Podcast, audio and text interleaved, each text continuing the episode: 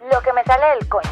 Es una expresión coloquial usada para referirse a hacer lo que me apetece, lo que libremente quiero o pienso.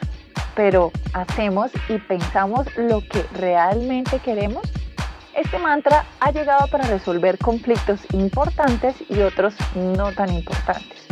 ¿De qué fucking color me he visto hoy? ¿Termino mi relación? ¿Estoy loca?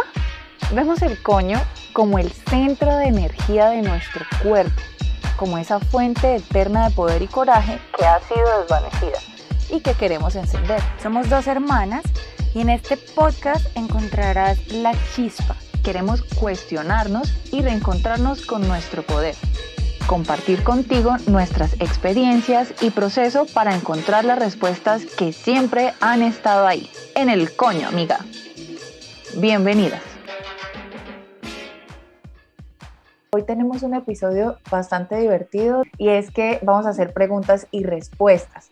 La cosa es que Vane no sabe qué preguntas tengo yo y yo no sé qué preguntas tiene Vane. Entonces vamos a ir, eh, digamos, como eligiendo eh, las preguntas y cada una da su respuesta. ¿Qué temas son? No sé, de todos. Yo puse de todo. No sé, Vane, eh, sé que va a ser bastante divertido. Me encantaría que ustedes también respondan esas mismas respuestas, obviamente, esas mismas preguntas. Y pues nada, empecemos. Estás loca. Así que esto es lo que hay. Que yo voy a seguir diciendo lo que me salga del coño.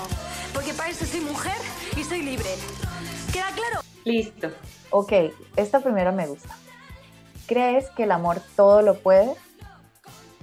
No, definitivamente no. Eh, no es suficiente. Tiene que haber un componente de muchas otras cosas más, como funcionalidad, compatibilidad, porque pues tú puedes estar enamorado, querer esa persona, pero pues al final hay otras cosas que también importan, que, uff, o sea, justo en ese momento he estado como empapándome de esos temas y wow, increíble que sea esa primera pregunta. Bueno. Porque uno puede estar muy enamorado y amando mucho, pero a veces las cosas no, no tienen funcionalidad. Entonces es como... No mm, sé, yo ahí difiero un poquito. Yo creo que el amor sí lo puede todo. O sea, el amor puede, puede muchas cosas. O sea, incluso el amor hace que si dos personas se van a separar, pues se separen por amor también. O si van a cambiar algo también por amor, el amor los motive. O sea, el amor yo creo que puede muchas cosas. Yo creería que sí, como para no darle tanta vuelta. No sé ustedes respondan a ustedes mismos o nos comparten. Uy, ¿has enviado nudes? Obviamente, obviamente. obviamente, pero, pero con cierta prudencia. Yo también, y de la misma forma, creo que moderados, como más sensuales que sexuales, es como el punto perfecto. ¿Cuál fue tu último momento vergonzoso? Ah, ya, sí, me dio como penita estar llorando por cualquier cosa, como que estaba tan sensible, tan sensible que como que iba caminando y veía un árbol y ese árbol me hacía llorar, entonces me, dio pena, digamos, como en mi entorno un día me dio pena llorar, no vergonzoso, pero sí fue como, no quería que pensaran que era tan llorona por cualquier cosa. Mi último momento vergonzoso fue que me emborraché estando ya, se supone que siendo una señora, señorona, eh, demasiado responsable de la vida, consciente de que uno no se debe emborrachar, pero me emborraché y eso me hizo sentir como que... Si hoy tuvieras 900 millones de pesos, ¿en qué los, en qué los distribuirías o en qué los invertirías? Ya, sí, ropa. ropa, sí, súper banal, pero sí, ropa obviamente viajes, o sea, ahorita ya estoy como en onda, quiero viajar, quiero viajar, quiero viajar sin parar. Creo que todo me lo gastaría en viajes. Viajes, ropa y, y, con personas cercanas. Obviamente de eso de, gastaría un poquito en inversión para mis proyectos. Dejaría dos centavos para eso. Sí, yo creo que yo también, o sea, yo, yo lo invertiría en este momento, obviamente en dejar un ahorro ahí quieto y el resto en mi proyecto de trabajo que amo, que así teniendo dinero lo seguiría haciendo.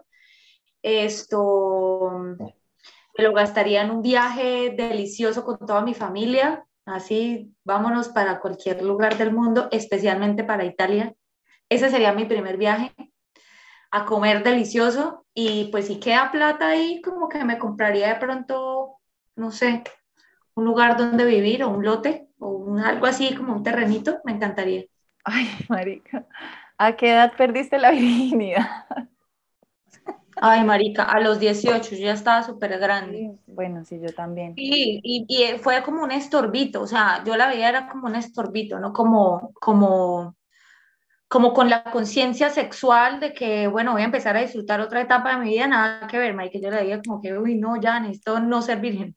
Sí, exacto, yo también fue, también fue como algo así, fue como la emoción de eso, pero sobre todo como el sentirse uno, sentirme como liberada de una culpa, terror tenebroso, horrible, horrible. O sea, como que uno en el, en el momento yo no lo veía así, pero significó eso para mí también. Entonces sí, muy tal cual, venimos de la misma madre.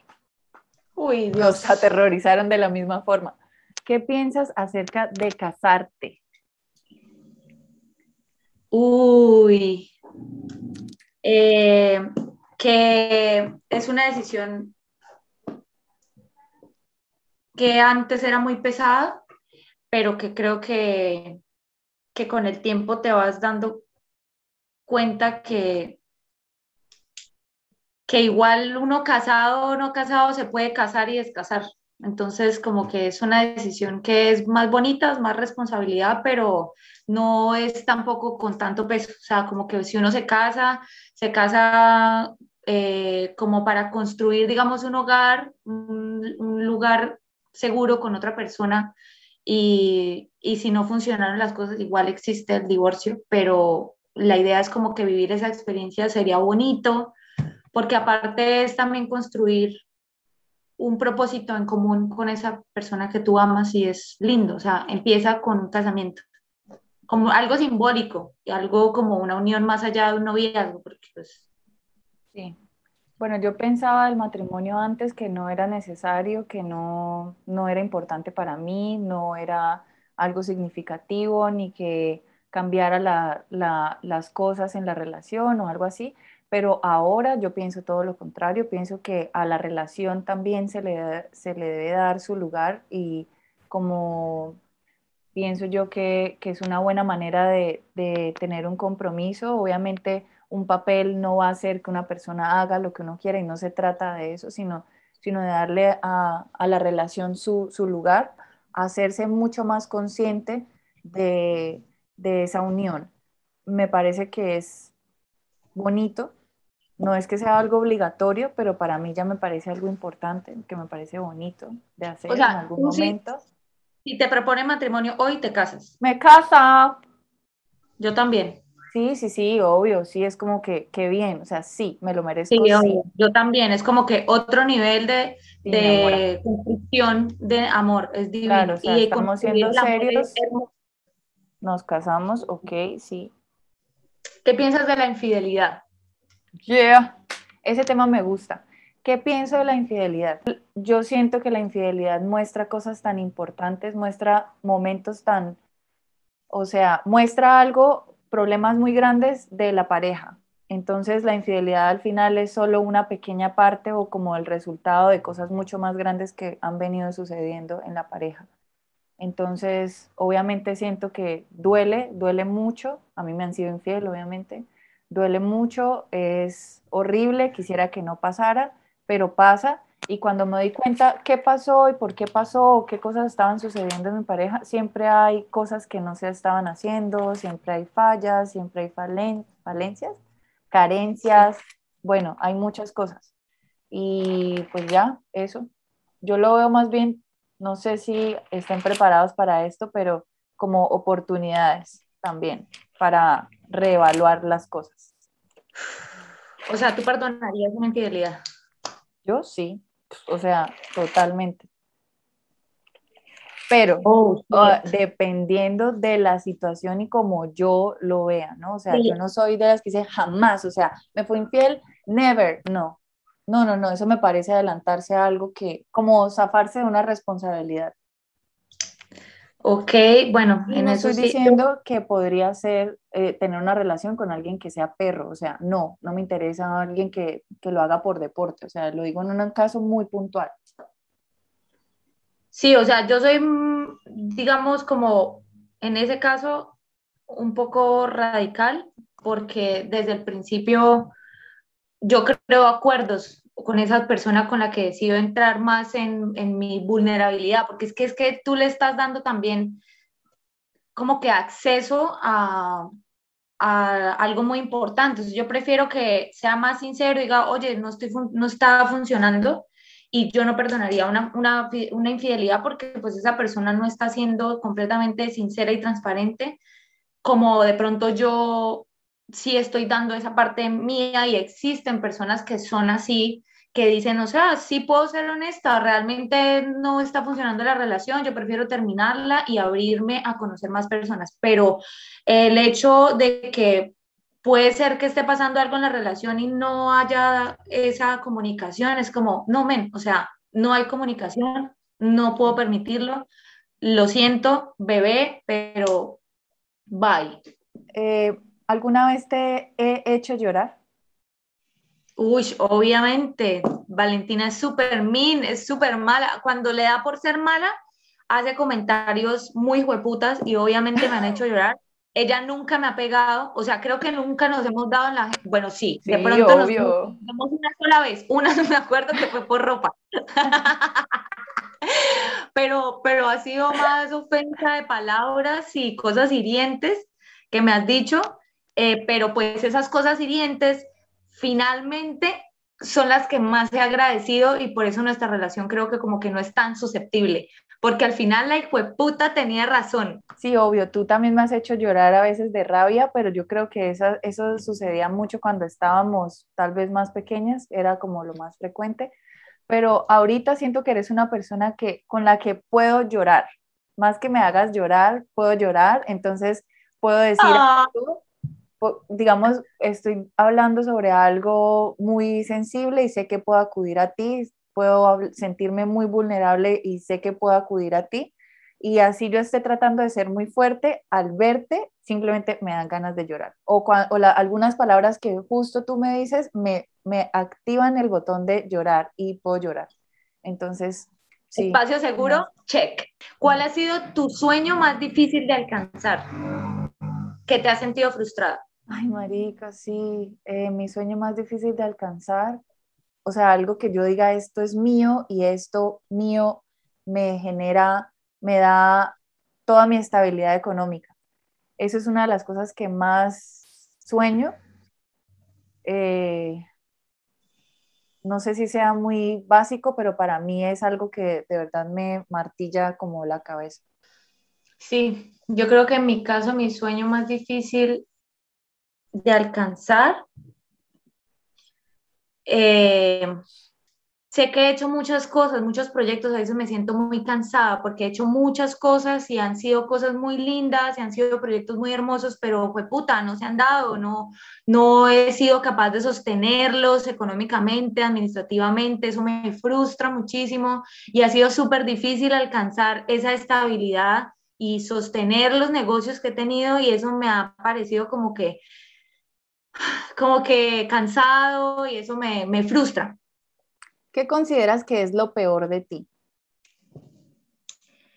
Em, mi pesimismo, mi desconfianza, desconfianza en mí misma y en las personas. Uf, puta madre, eso me ha, me ha jugado muy mal las pasadas y, y mi pesimismo ha sido, o sea, como que ha sido una lucha Uf, ya no quiero ser esa persona que anda sumida en el pesimismo cada tanto por, por pensar que, y mi mente, o sea, es como que mi mente automáticamente me bota cosas como que pesimistas, entonces es que le he creído a eso y eso creo que, que cuesta mucho trabajo. Para mí, sí, lo peor de mí es mi mm, perfeccionismo, me caga mi perfeccionismo. No quiero, ¿Te has besado con otra chica? Sí, y Bueno, nosotras aquí estamos haciendo preguntas que no sabía, nosotras no habíamos hablado de eso. No, nunca. Sí, obvio. Sí, obvio. Bueno, una amiga mía dice que supuestamente yo la besé, pero yo no me acuerdo. no, yo sí lo hice. Yo, sí lo hice yo considero que yo no. Yo sí lo hice conscientemente y lo hice ebria. Entonces fui consciente. no. ¿Ah? Consciente borracha. No, no, no, me refiero que yo lo hice conscientemente, o sea, sin estar ebria, o sea, decisión consciente, estando ebria y no lo hice una sola vez, lo hice varias veces, pero, pero fue como que sin mucha trascendencia. ¡Wow! No lo sabía. Vea pues. Bueno, siguiente. Pero definitivamente me di cuenta que nada que ver. Nada que ver. Ah. I kissed a girl and I like Cuando eras niña, ¿qué, cuando eras niña, ¿qué soñabas hacer cuando fueras grande? Médica. Yo soñaba eso, me encantaba ver todos los programas, ah, o sea, yo soy niña criada por la televisión. Mi televisión era Discovery Channel, National Geographic, todo eso. Entonces, todas las personas que salían ahí eran como, bueno, médicos o científicos o cosas así. Sentía esa vocación de ser médica porque veía muchos programas de medicina, pero no, nada que ver. Adiós. Pues yo no soñaba específicamente con una profesión, solamente un día dije, cuando sea grande quiero ser eh, manicurista. Manicurista. Vienta. Dije así. Dije así. Pero bueno, eso lo dije. no sé en qué momento lo dije, pero sí, siempre tuve presente que yo, yo siempre andaba con un cuaderno y colores. Entonces siempre andaba con un cuaderno, colores, lápices, escribiendo y dibujando. Siempre, siempre. Entonces siento que como que quería ser, no sé, artista. Sí, eras creativa, siempre fuiste creativa. Siempre fui creativa, jugaba con cualquier cosa curiosa, desarmaba cosas, entonces como que no soñaba nada en específico, pero sí sabía que de mi curiosidad. Si pudieras cambiar algo de tu pasado, ¿qué cambiarías? Uy, fuck, yo tengo esa misma pregunta y la pensé y dije, definitivamente no haber alargado tanto una relación eh, difícil que tuve de muchos años. Eh, que me causaron muchísimas implicaciones de todo tipo, como que eh, en el momento que yo sabía que tenía que acabarla, acabarla. Ese, ese momento hubiera dicho, qué chimba tener el valor de decir, no, esto no es lo que yo merezco, adiós. Y no extender esa decisión por miedo. Y otra sería como cambiarme de carrera, porque yo siempre dije, yo sé que quiero estudiar, pero pues no lo hice y eso fue un choque para mí, entonces como que hubiera sido esa, esa decisión, lo hubiera cambiado. Bueno, yo cambiaría de mi pasado, la verdad, algo bastante drástico, grande, eh, importante y que cambiaría muchas cosas de, de, todo. Sería la raíz de todo, es la, mi crianza en la infancia. No depende de mí, pero me habría encantado muchísimo tener una infancia como que se me haya prestado más atención, eh, no sé, como, como una, una crianza como más consciente, sin culpar a mi mamá ni a mis papás ni nada de eso, no, no, no, sino cómo sería tener una crianza consciente, qué niña habría sido yo, qué persona habría sido yo, me da curiosidad. Eso me, me gustaría. Wow. ¿Qué frase del positivismo tóxico te caga ya? O sea, como que esa, estamos viviendo una cultura bastante optimista, eh, como que lo ayuda a uno en muchas cosas, pero que hay unas frases que ya dicen como, uy, no, marica, ya.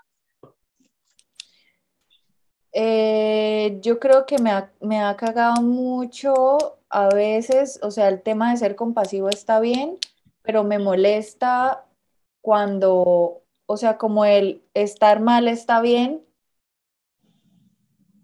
Y hay momentos en donde yo no quiero escuchar eso, sí, hay momentos en donde yo no quiero que me digan que, puedo estar mal todas las veces que yo me sienta mal. Entonces hay momentos que yo simplemente quiero quiero ser fuerte, o sea, no más, no quiero llorar, no quiero sentirme mal, no quiero que nadie me, me abone como a mi victimización o a mi sufrimiento, a mi incapacidad, a mis temores, a mis miedos, a mi falta de fortaleza, a mi falta de, empuje o de o, o, a esa, no sé, como que a veces digo, no quiero que me digan que yo está bien que esté mal, no quiero. O sea, quiero que me digan, vaya y coma todo lo que le toque comer porque así es que usted tiene que vivir y así es como usted tiene fuerza. La vida es más dura que esto. Me emocioné. Sí, para mí cualquier frase que invalide eh, las otras emociones, o sea, como que, que entonces siempre tienes que estar feliz, eh, o sea, sí, la mayoría de días hay que cultivar esa, esa, esa constancia, pero a mí cualquier frase o cosa que como que no te permita la, la vulnerabilidad, ¿sí? O sea, como que de pronto sentirte un día que no eres capaz con algo y, abrirte a eso, o sea, como que hay momentos de dureza que ya se pasan.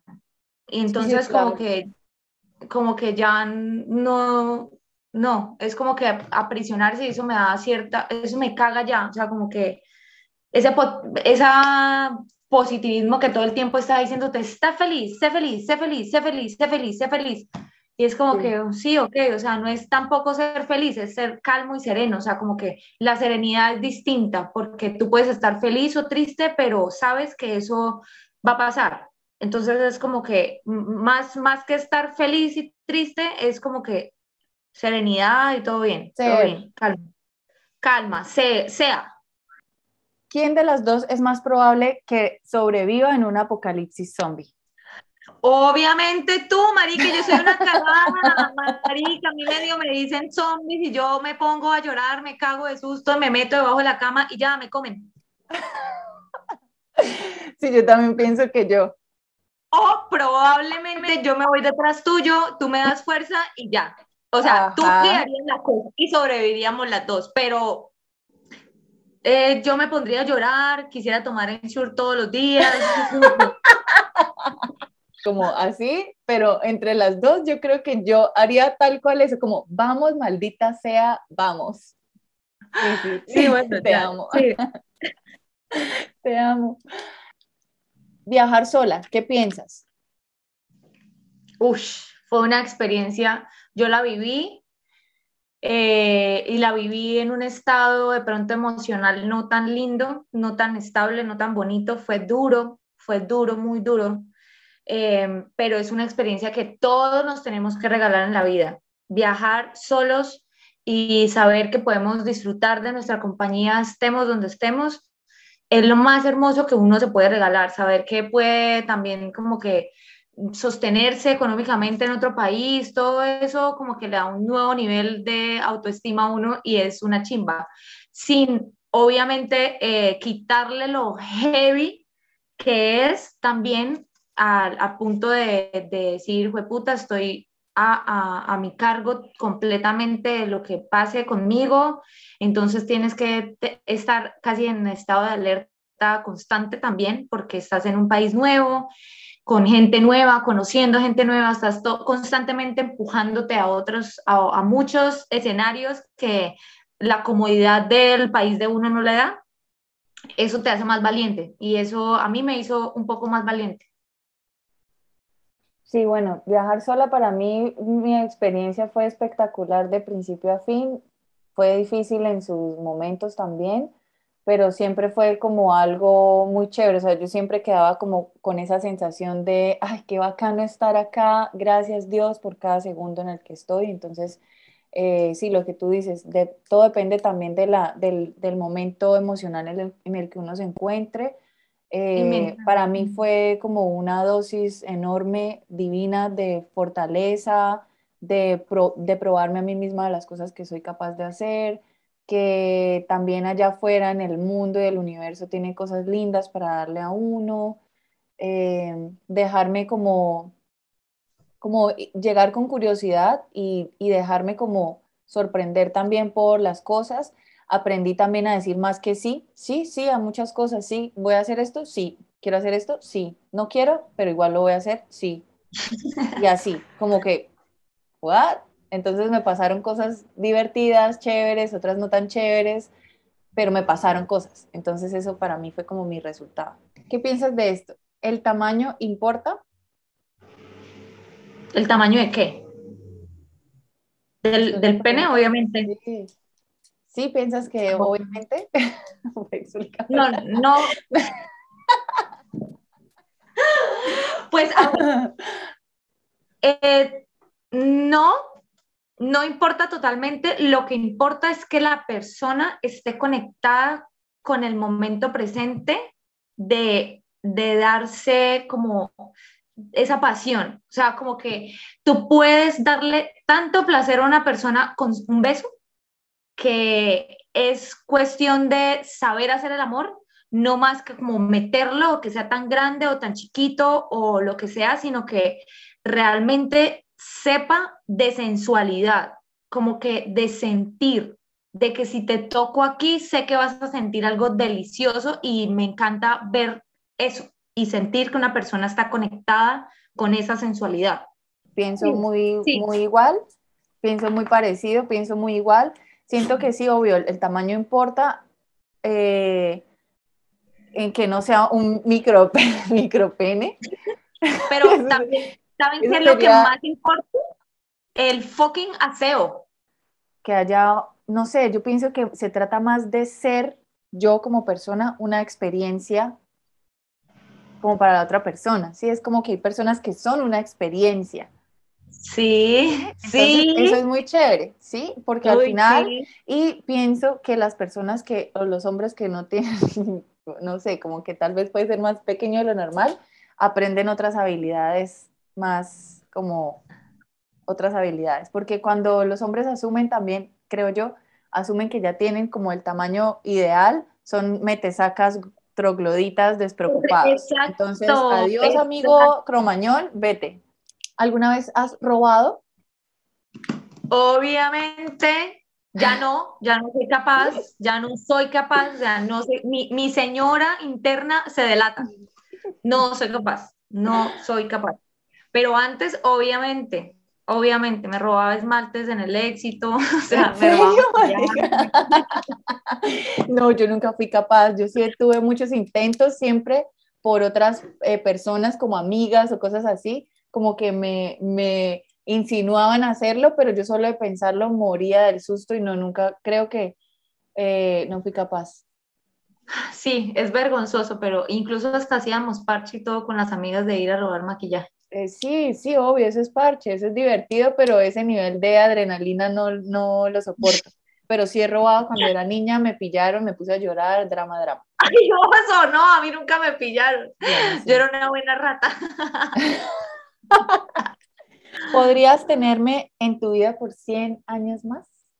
Uy, marica, o sea, que ayer estaba diciéndole el nivel de compatibilidad y de entendimiento que hay con contigo, porque aparte de ser mi hermana y de que hay emociones y cosas de nuestra crianza, es como que yo te veo como un ser humano fácil de llevar y fácil de, de, encajar conmigo, con mis valores, con lo que soy. Entonces, como que, Marica, 100 años más, 120 años más, muchas, muchos momentos más, Marica, es como que la persona más chimba para trabajar, es un partner muy áspero también para hablar es como que tan entendida en sus cosas que, y tan también en su vida que digo, es ideal tener una persona así. Para mí, Oye, te amo. tú eres como esa persona ideal que es importantísimo tener al lado, como que es la vital. Wow, bro, te amo. Sí, obviamente. Obviamente también te podría tener a ti 250 años a mi lado. O sea, somos, las huellas de la era de hielo. Sí, somos, lo somos, somos, eh, lo somos un complemento, somos tan diferentes en tantas cosas y, tan parecidas en otras, pero somos más diferentes que parecidas, creo yo. Y, uff, sí, hay mucho, o sea, encajamos también mucho. Demasiado. Confesión dramática. de alguna experiencia con un novio, o sea, si un drama que hayas hecho innecesario o que hayas hecho vergonzoso, un drama, y que después hayas tenido que pedir disculpas. un drama que no es, esto no es gracioso para nada, es horrible, es una de las cosas que me arrepiento y siento que, que ojalá yo hubiera podido tener como una educación distinta emocional en ese entonces, pero yo fui una persona que agredió físicamente a mi novio y fui yo la que di ese paso y digo, qué asco. Sí. Esa es una confesión súper drama, horroroso. Eh, me arrepiento, me duele y quiero no que no haya pasado eso. Eso ya no sucedió alguna vez, pero no era algo frecuente. Eh, pero sucedió y eso me hace sentir como, ah, qué mal. El drama, sí. sí. El drama novelero. Uf, marica, bueno, yo tuve obviamente muchísimos.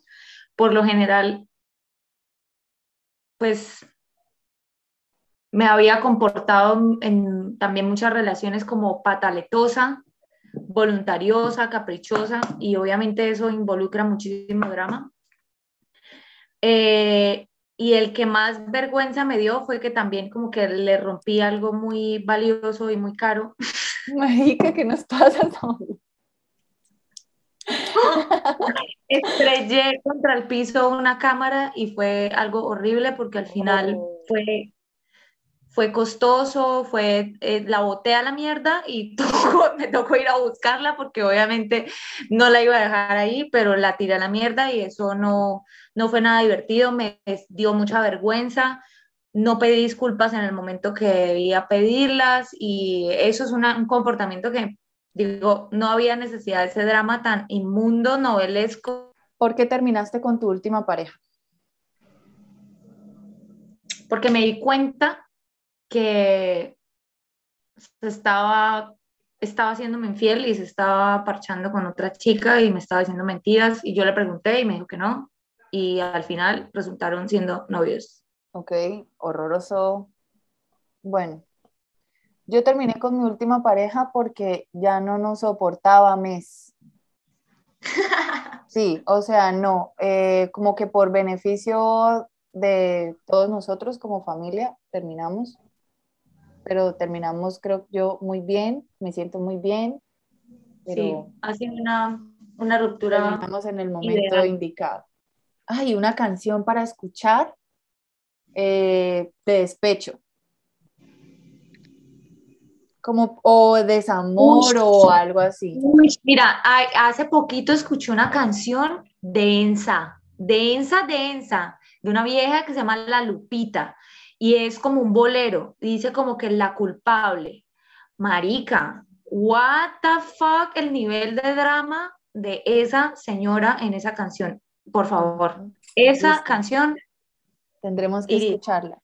yo voy a a recomendar la nueva de Zetangana que se llama Bobo. Esa me gusta, me gustó bastante porque es como que ese man siempre es un dramático, o sea, empezando Zetangana es puro drama.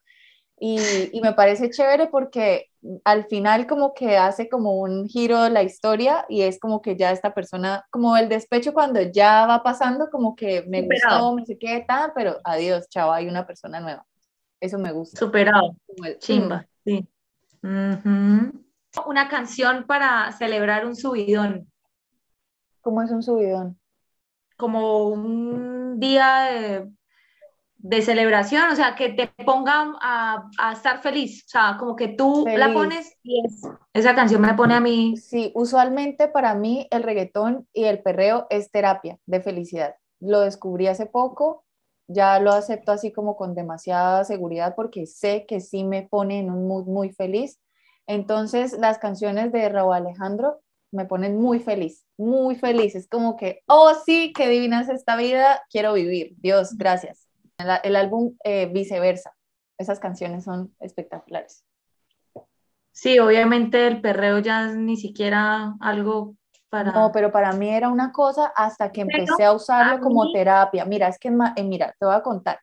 En Miami el ritmo de vida para mí era bastante... Em, exigente. Para mí era exigente.